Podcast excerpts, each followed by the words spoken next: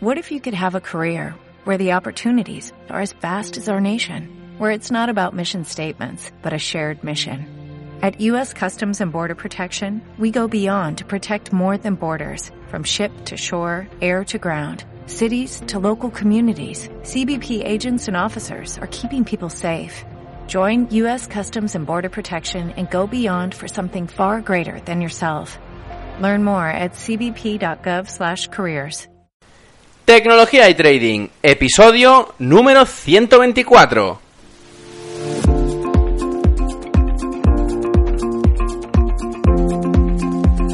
Muy buenos días a todos, bienvenidos un día más a este podcast y canal donde se trata todo lo relacionado con el trading financiero, la informática y por tanto la combinación de los dos, el fintech. Aquí tratamos de técnicas, algoritmia, estrategias, noticias y muchas cosas más.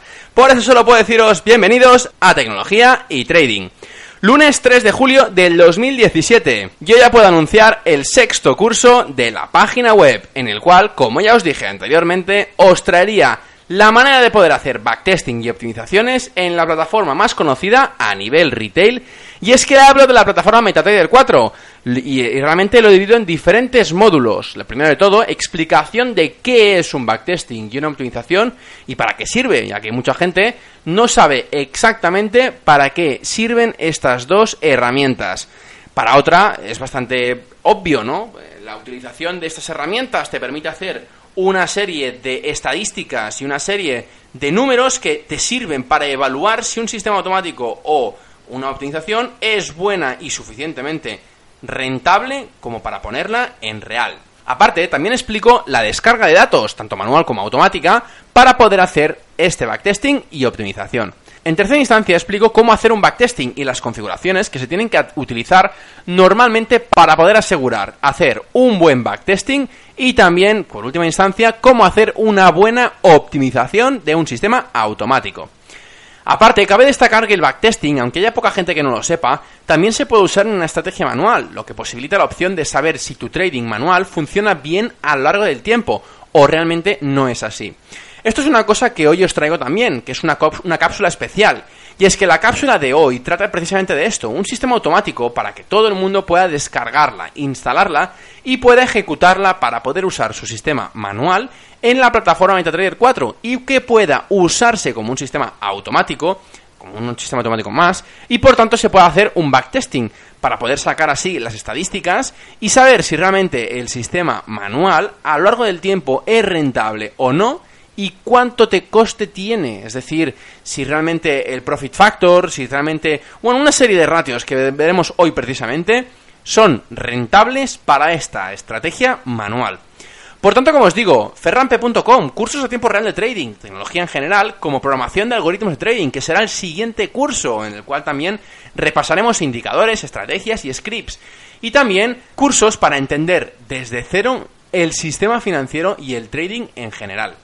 Pues venga, hoy os traigo una de las segundas partes que ya os dije anteriormente, exactamente la segunda parte del programa 38, en el cual hablamos de cómo valorar una estrategia de trading. En ese caso, era una estrategia manual de trading, y en este lo que haremos es lo mismo, pero de una estrategia automática. Pero claro, os preguntaréis, ¿cómo evaluamos una estrategia es buena o no a partir de los resultados de un backtest? Bien, pues la respuesta es difícil de explicar y menos en un podcast, ya que se necesitan en muchos casos elementos visuales. Por tanto, lo que os explicaré es de qué manera se pueden hacer para poder evaluar de manera intuitiva un sistema y a la vez poder mejorarlo. Vamos a verlo. Lo primero de todo es, y lo más obvio, es reconocer varios puntos en la operativa. Es decir, al final lo que nosotros buscamos en un sistema de trading es tener la máxima rentabilidad con el menor riesgo posible. Es por eso que siempre encontraremos varios puntos a evaluar a partir de estos valores y esto me lleva a comentaros el primer elemento a identificar y a tener en cuenta, que son los ratios.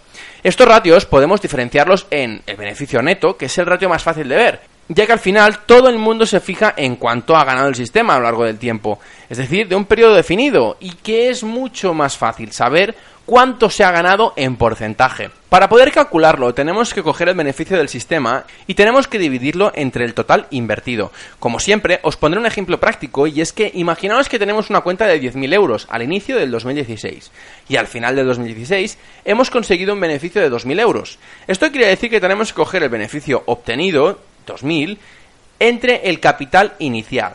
Es decir, al final son 2.000 dividido entre 10.000, obteniendo un 0,2 y que después, para normalizarlo a porcentaje, multiplicamos por 100, haciendo así que obtengamos el porcentaje de beneficio, que en este caso es el 20%. El segundo punto es la exposición que ha habido en el sistema a lo largo del tiempo. Es decir, en muchos casos los ratios que hay y que evaluamos nos sirven para explicar bien las rentabilidades. Pero ¿qué pasa si queremos ver y descubrir que para, para hacer esta rentabilidad hemos tenido que sacrificar en algún punto una exposición muy alta? tenemos que saberlo. Pero al final, como en todo, cuanto más expuesto estemos al mercado, más nos pueden dar en contra, es decir, más riesgo tenemos delante del mercado. Esto se traduce en que, cuanto más exposición se tiene, al final más posibilidades tengo de estar en riesgo de una sacudida del mercado y que por tanto más riesgo de una pérdida. Para calcular esta exposición tenemos que tener en cuenta que tenemos que evaluar el número de velas que estamos dentro del mercado dividido por el número total de velas de todo el periodo a evaluar y todo multiplicado por 100. Es decir, imaginaos que estamos evaluando un sistema desde principios del 2016 a finales del 2016. Estos son un poco más de 250 días de, operativa durante el año. Si, de estos 250 el sistema ha estado en el mercado 200 días, tendremos un ratio que se calcula 200 dividido entre 250, que el resultado es 0,8. Y el resultado, como decía, lo pasamos a centenares, que es el 80. Por tanto, lo que tenemos es un ratio de exposición del 80% durante el 2016 con este robot. ¿Me estáis siguiendo? ¿Sí? Otro punto que es importante en cuanto a la exposición es el drawdown. Este drawdown siempre nos indicará cuánto dinero se está perdiendo desde el último máximo en la curva de equity de tu capital en la cuenta. Es decir, al final tenemos que tener en cuenta que lo más importante es tener el menor drawdown posible, pero claro, en un sistema de trading es casi imposible. El riesgo a tener un flotante negativo es casi directo, ya que no hay estrategia de trading retail que no tenga un flotante negativo, o al menos yo no la conozco. De la misma manera, cabe decir que también puede ser que el flotante sea positivo. Tendremos que identificar y ver cuántas bajadas importantes ha tenido en este flotante, ya que el riesgo que podemos tener a la hora de operar es importante porque eh, es importante saber también cuánto ha pasado eh, este flotante, este drawdown, y exactamente identificar por qué ha pasado. Ya que a lo mejor se puede filtrar de una manera, bueno, a partir de, de varias exposiciones menos exposiciones, filtrar por horas, eh, bueno, una serie de elementos que te pueden ayudar mucho a la hora de bajar este drawdown. Otro reto importante a tener en cuenta es el factor de recuperación. Es decir, imaginaos que hemos tenido tres trades negativos y que el sistema sigue haciendo trades. ¿Cuánto tarda el sistema en recuperar estas pérdidas hechas? Este ratio nos evalúa cuánto porcentaje de recuperación tiene el sistema cuando ha perdido estos trades, estas operaciones. Para calcular, el cálculo es fácil. Es el beneficio neto obtenido con respecto al máximo drawdown. Es decir, imaginaos que tenemos un beneficio de 1000 euros y que tenemos un drawdown máximo de 800.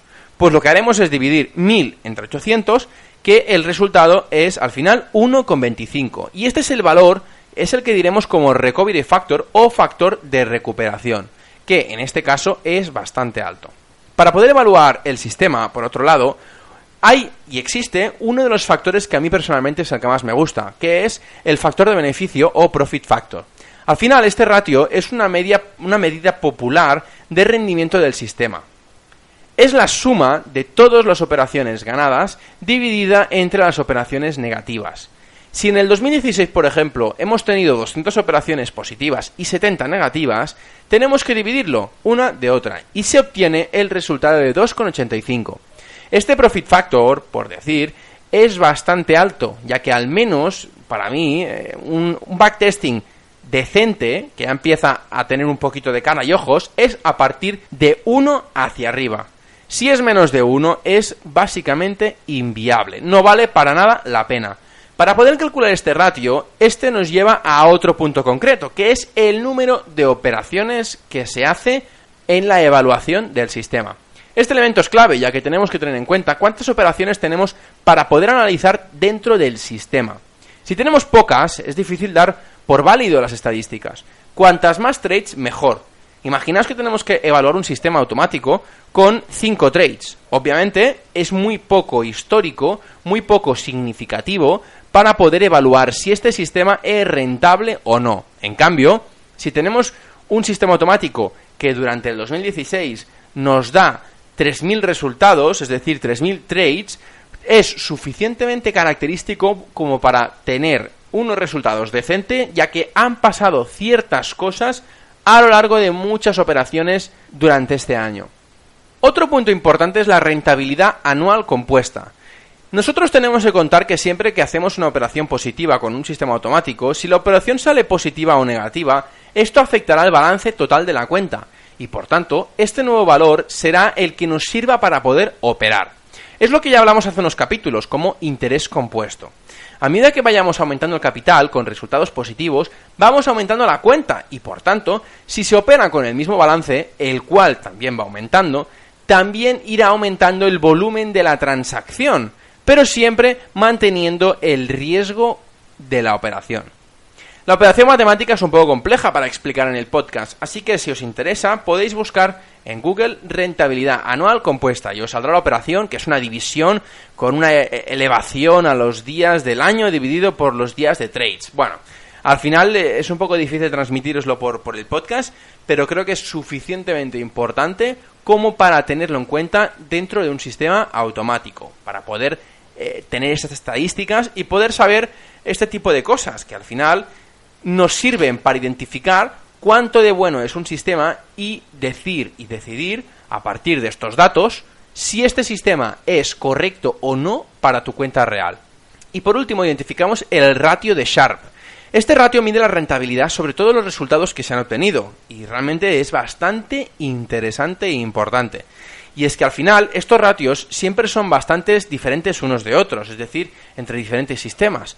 Pero para calcular este ratio, en el caso de ratio de Sharp, tenemos que coger la rentabilidad anualizada que ya teníamos anteriormente y restarle la rentabilidad libre de riesgo y que cuando se consigue el resultado se divide entre la desviación estándar de la inversión realmente es un, es un ratio importante. Es un ratio significativo y que os incito a aquellos que quieran saber más sobre este ratio a obtener más información, ya que, insisto, en un sistema automático el ratio de Sharp es bastante importante. Bien, antes de acabar el programa, como os dije en programas anteriores, ahora durante el verano solo haré un programa a la semana, ya que mucha gente está, está o está empezando las vacaciones. Y yo aprovecho también para descansar un poco de los cursos y de los podcasts. Y es por eso que también tengo más posibilidades para preparar cosas para la temporada que viene. Y es por eso que solo haré el podcast los lunes a las 12, como cada semana. Las entrevistas las estoy preparando con alguna sorpresa que otra, para volver en septiembre con fuerza, con más cursos, con más invitados y más información. Y es que, bueno, al final le quiero dar una vuelta más a este proyecto y, bueno, espero que os sorprenda con la segunda temporada, con cosas nuevas y con cosas que creo que os gustará mucho. Y nada más, antes de despedirme, como siempre, os deseo una gran semana y que ah, si os ha quedado alguna duda eh, con respecto a este podcast, si tenéis alguna duda con algún ratio o queréis más información de este ratio, no dudéis en enviarme un mensaje al formulario de contacto de la página web ferrampe.com barra contactar y nada, y podéis suscribiros al canal y darme un me gusta en iVoox y 5 estrellas en iTunes. Muchas gracias a todos y hasta el lunes que viene.